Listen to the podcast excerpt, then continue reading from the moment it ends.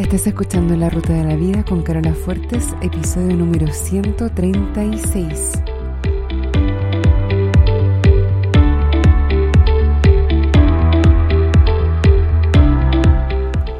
Porque lo importante no es el destino, lo importante es el camino. No se trata de lo que logramos, sino de en quienes nos convertimos en el proceso, porque solos podemos llegar rápido, pero juntos llegamos más lejos. Te invito a compartir el camino. Bienvenido a la ruta de la vida. Hola queridos míos, ¿cómo les va? Esta semana se me hizo súper larga. Tengo la sensación de que hace mucho tiempo de que no conversamos. Como haberlos hecho harto de menos, aunque no lo crean, este espacio que me doy cada semana para hacer el podcast es súper importante para mí. Yo me reservo un espacio en la agenda todos los lunes en la mañana y delineo el episodio que voy a grabar más tarde.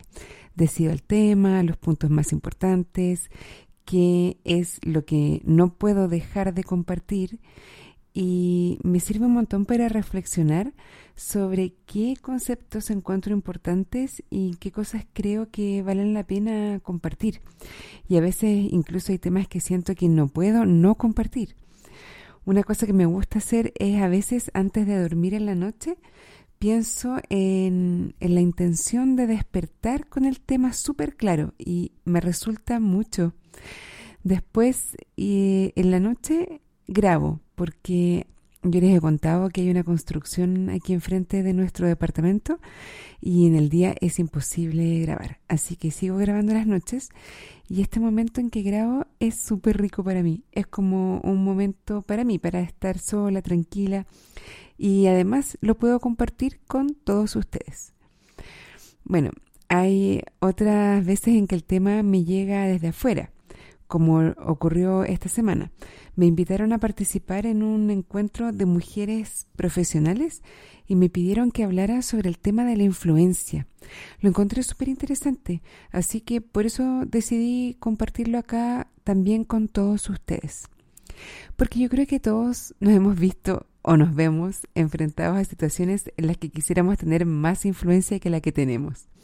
Desde cuando necesitamos que los hijos se vistan rápido en la mañana, eh, no, esto es algo que no necesariamente pasa en esta casa, hasta cuando queremos que, no sé, tal vez nuestro jefe valore más nuestro trabajo o que nuestros clientes amen nuestro producto o servicio, que el público aprecie tu arte o que el, el marido o la señora o la pareja te regale justo eso que querías o que tus amigos quieran juntarse en ese restaurante nuevo que tú quieres probar, etcétera. Todo el tiempo estamos tratando de influenciar a otros en todo nivel de cosas, desde cosas pequeñas, detalles, hasta cosas más importantes. Entonces, primero que todo, antes de seguir, siempre me gusta traer a la conversación la definición del diccionario. Y el diccionario dice que influencia es, uno, poder de una persona o cosa para determinar o alterar la forma de pensar o de actuar de alguien. Y dos, efecto, consecuencia o cambio que produce una cosa en otra. Aquí es importante notar que la influencia se da en la relación. Es necesario que haya más de una persona para que se dé la influencia. Y durante el podcast vamos a hablar de la influencia en el sentido, mm, por decirlo así, más positivo, porque al igual que la autoridad se puede dar en un extremo desde la coerción, desde el autoritarismo y no es esa la influencia que queremos cultivar me imagino yo. Al menos voy a partir de la base de que no es esa la que queremos cultivar. Queremos cultivar una influencia más positiva, más em, orgánica, en la cual eh, ambas personas o ambos actores en la relación se sienten cómodos y sienten que, sienten que están actuando bajo su propia voluntad. ¿Ok? Bueno, si también antes de seguir adelante, quiero mencionar que probablemente si es que a ustedes alguna vez les ha interesado en la vida, en serio, este tema de la influencia, es muy probable que hayan leído o hayan al menos escuchado acerca de un libro de Dale Carnegie que se llama Cómo ganar amigos e influir sobre las personas. Es como un clásico. Entonces yo quiero mencionar, para que no me empiecen a escribir que existe este libro y todo, eh, yo lo leí hace un buen tiempo y ahora preparándome para esta presentación también lo volví a leer. Y si viene un clásico, igual con todo respeto, yo no lo encuentro tan útil.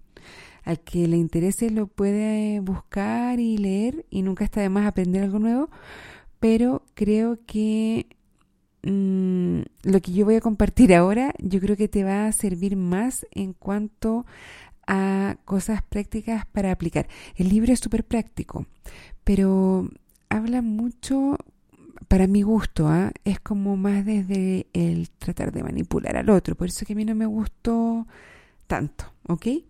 Igual creo que era necesario nombrarlo para que eh, quienes lo hayan leído no me lo empiecen a sugerir. ok, bueno, si nos fijamos en la primera definición de influencia, que te recuerdo era poder de una persona o cosa para determinar o alterar la forma de pensar o de actuar de alguien, cabe preguntarse, ¿por qué queremos influenciar a otros? Y aquí yo digo que puede ser por dos razones. La primera es porque creemos que el resultado de esa influencia es un bien mayor para el sistema en que estamos. Por ejemplo, Queremos influenciar a nuestra familia para que comamos todos más sano y llevemos una vida más activa. Todos nos beneficiamos, nos enfermamos menos, nos sentimos mejor, vivimos más, etc. O tal vez en tu trabajo eh, quieres influenciar a tu equipo para desarrollar un proyecto de mejora continua que va a significar ahorros y eficiencias y además va a ser eh, va a provocar que haya menores tiempos de servicio y mayor calidad de servicio para el cliente. O queremos influenciar a nuestro grupo de amigos para ir a probar un restaurante nuevo que nos gusta, que hemos escuchado que la comida es muy rica y que hay muy buen ambiente. En fin, hay un bien mayor detrás de este deseo de influir en tu familia, en tu equipo de trabajo, en tu grupo de amigos, etcétera. La otra razón por la que podríamos querer tener más influencia es sencilla y directamente para sentirnos mejor nosotros, con nosotros mismos. Por ejemplo, queremos que eh, nuestros hijos se porten bien, se vistan rápido, se coman toda la comida, que no hagan pataletas, porque así nos vamos a poder sentir que somos buenos padres. Y además es mucho más cómodo y más agradable para nosotros cuando ellos hacen todo eso que mencioné. Podemos querer que nuestro jefe valore nuestro trabajo para poder sentirnos valiosos, valorados, satisfechos, motivados en el trabajo. Podemos querer que nuestra pareja deje la cama hecha cuando se levante en la mañana para sentir que nos toma en cuenta, que nos quiere, que le importa, que eso es algo importante para nosotros. Y la razón por la que marco esta diferencia es que en el segundo caso, cuando queremos influir en los demás para sentirnos bien con nosotros mismos, quiero decirte que no es necesario ejercer esa influencia. No necesitas que los demás hagan o digan o no hagan o no digan para que tú te puedas sentir como quieres sentir. Todos tus sentimientos son creados por ti con tus propios pensamientos, por lo que en realidad no necesitas que nada externo cambie para sentirte tal como te quieres sentir. O sea, tú puedes tratar de cambiar el comportamiento de tus hijos, de tu jefe, de tus amigos, de tu pareja, para sentirte mejor contigo mismo, pero puedes sentirte igual de bien aun cuando ninguno de ellos haga lo que tú quieres, porque tus sentimientos los creas con tu propia mente. Si no sabes de qué estoy hablando, ve ahora a escuchar el episodio número 90 donde explico el modelo de self-coaching. Si nos enfocamos en la segunda razón por la que queremos influenciar a otros. Cuando es para sentirnos mejor con nosotros mismos, es muy fácil caer en querer manipular, controlar y forzar a otros. En el caso de nuestros niños le llamamos obediencia. Y ya sabemos que no es posible controlar el comportamiento ajeno. En verdad, muy rara vez funciona. Pero entonces, ¿cómo podemos influenciar a los demás cuando lo que buscamos es genuinamente el bien mayor? ¿Cómo podemos influenciar de una manera efectiva a los demás? Y bueno, antes te decía que no es posible, ni conveniente, ni recomendable tratar de controlar o de manipular a otros para que hagan lo que quieres que hagas, ¿verdad? Finalmente las personas hacen lo que quieren. Entonces la pregunta se transforma en cómo podemos lograr que lo hagan porque ellos quieren. Pensemos cuando se habla de que alguien es una buena influencia. ¿Qué quiere decir que alguien sea una buena influencia? Significa que es un buen ejemplo, que está modelando algo, está modelando una manera de ser que es digna de imitar, ¿verdad? Entonces, para ser una buena influencia hay que partir dando el ejemplo de lo que queremos lograr, siendo un buen ejemplo de lo que sea que queremos influir en los demás. Es como esta cita de Gandhi que dice, sé el cambio que quieres ver en el mundo. ¿Qué mejor manera de influir en los demás y en el mundo que mostrando justamente eso que tú quieres que los demás adopten, ya sea una acción o un valor o una manera de pensar, una opinión política. Por ejemplo, si cuando perdemos la paciencia con nuestros hijos les gritamos, entonces les estamos modelando que así es como se actúa cuando uno no tiene dominio sobre sus propias emociones. Mientras que si somos capaces de administrar nuestras propias emociones, les estamos mostrando cómo se hace. Les puedo asegurar que esto tiene mucha más influencia positiva que si les gritamos. Les voy a proponer otra palabra para que consideremos junto con influencia. La palabra es inspirar y la definición es infundir cierta idea, sentimiento o propósito. ¿Cómo podemos inspirar a otros? La verdad que lo primero es que necesitamos estar inspirados nosotros, cultivar esa inspiración propia constantemente, buscar permanentemente las razones por las cuales lo que hacemos es importante, es trascendente, es relevante, es inspirador. Lo cierto es que nunca sabemos con seguridad en qué medida inspiramos o influenciamos a otros. Muchas veces no nos enteramos o tal vez nos enteramos mucho tiempo después. Piensa en cuántas personas te han inspirado a ti y quizás no tienen idea de la influencia que han tenido en tu vida. Un jefe, una jefa, un colega, un amigo. Pero, ¿qué actitudes podemos cultivar a diario para aumentar la manera en que inspiramos a los demás y a nosotros mismos y por consiguiente aumentar nuestro potencial de influencia.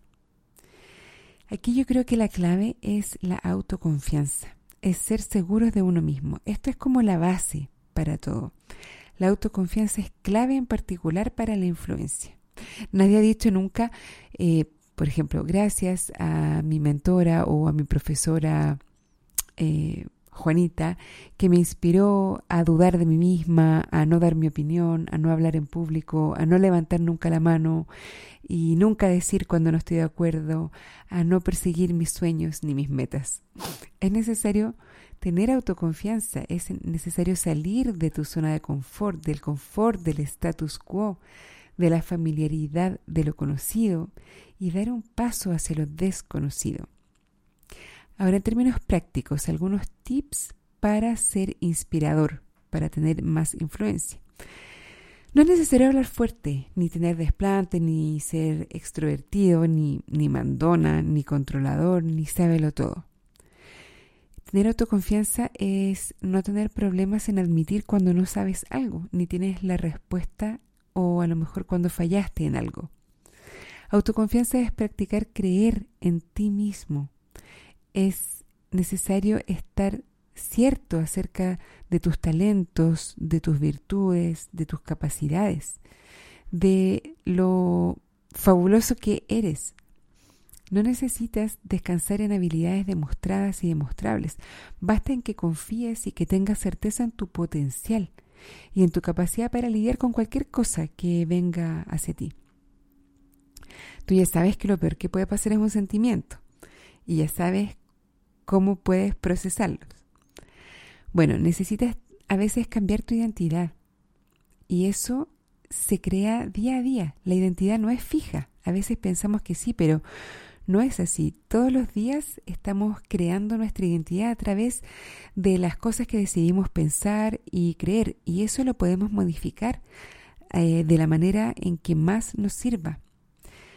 Otra cosa, tener claras tus opiniones. Defínelas, cuestiónalas, dalas vueltas, míralas por un lado, míralas por el otro. No te cases con ellas. Date permiso para cambiarlas, para complementarlas, para nutrirlas o también para sencillamente dejarlas ir cuando ya no te sirven. Acepta a los demás tal como son. Nada causa una impresión más grande que el ser aceptado tal como eres por otra persona. Estoy segura que si alguna vez has encontrado en tu vida a alguien que te aceptó tal como eras, nunca más olvidaste a esa persona. La influencia y la autoconfianza vienen de necesitar solamente tu aprobación, no la aprobación de los demás. Nunca te ofendas, nunca creas que alguien hace algo o deja de hacer algo para ofenderte o para perjudicarte. Deja que los demás te juzguen, deja que estén equivocados acerca de ti. Cuando digo deja, estoy haciendo comillas en el aire, porque obviamente los demás no necesitan tu permiso para juzgarte ni para estar equivocados respecto de ti. No vivas con miedo a las críticas y deja de pedir disculpas. Esto es como súper típico de nosotras las mujeres que andamos pidiendo disculpas, pero también lo he visto en hombres y no tiene ningún sentido. Bueno, Espero que haya sido útil todo esto que conversamos respecto de la influencia. Si tienes algún comentario o duda con este tema en particular o con cualquier otro tema del podcast, escríbeme. Puedes escribirme por Facebook o al mail carola arroba Eso es todo por ahora. Me despido hasta el próximo lunes y como siempre te deseo una excelente semana y un muy buen viaje.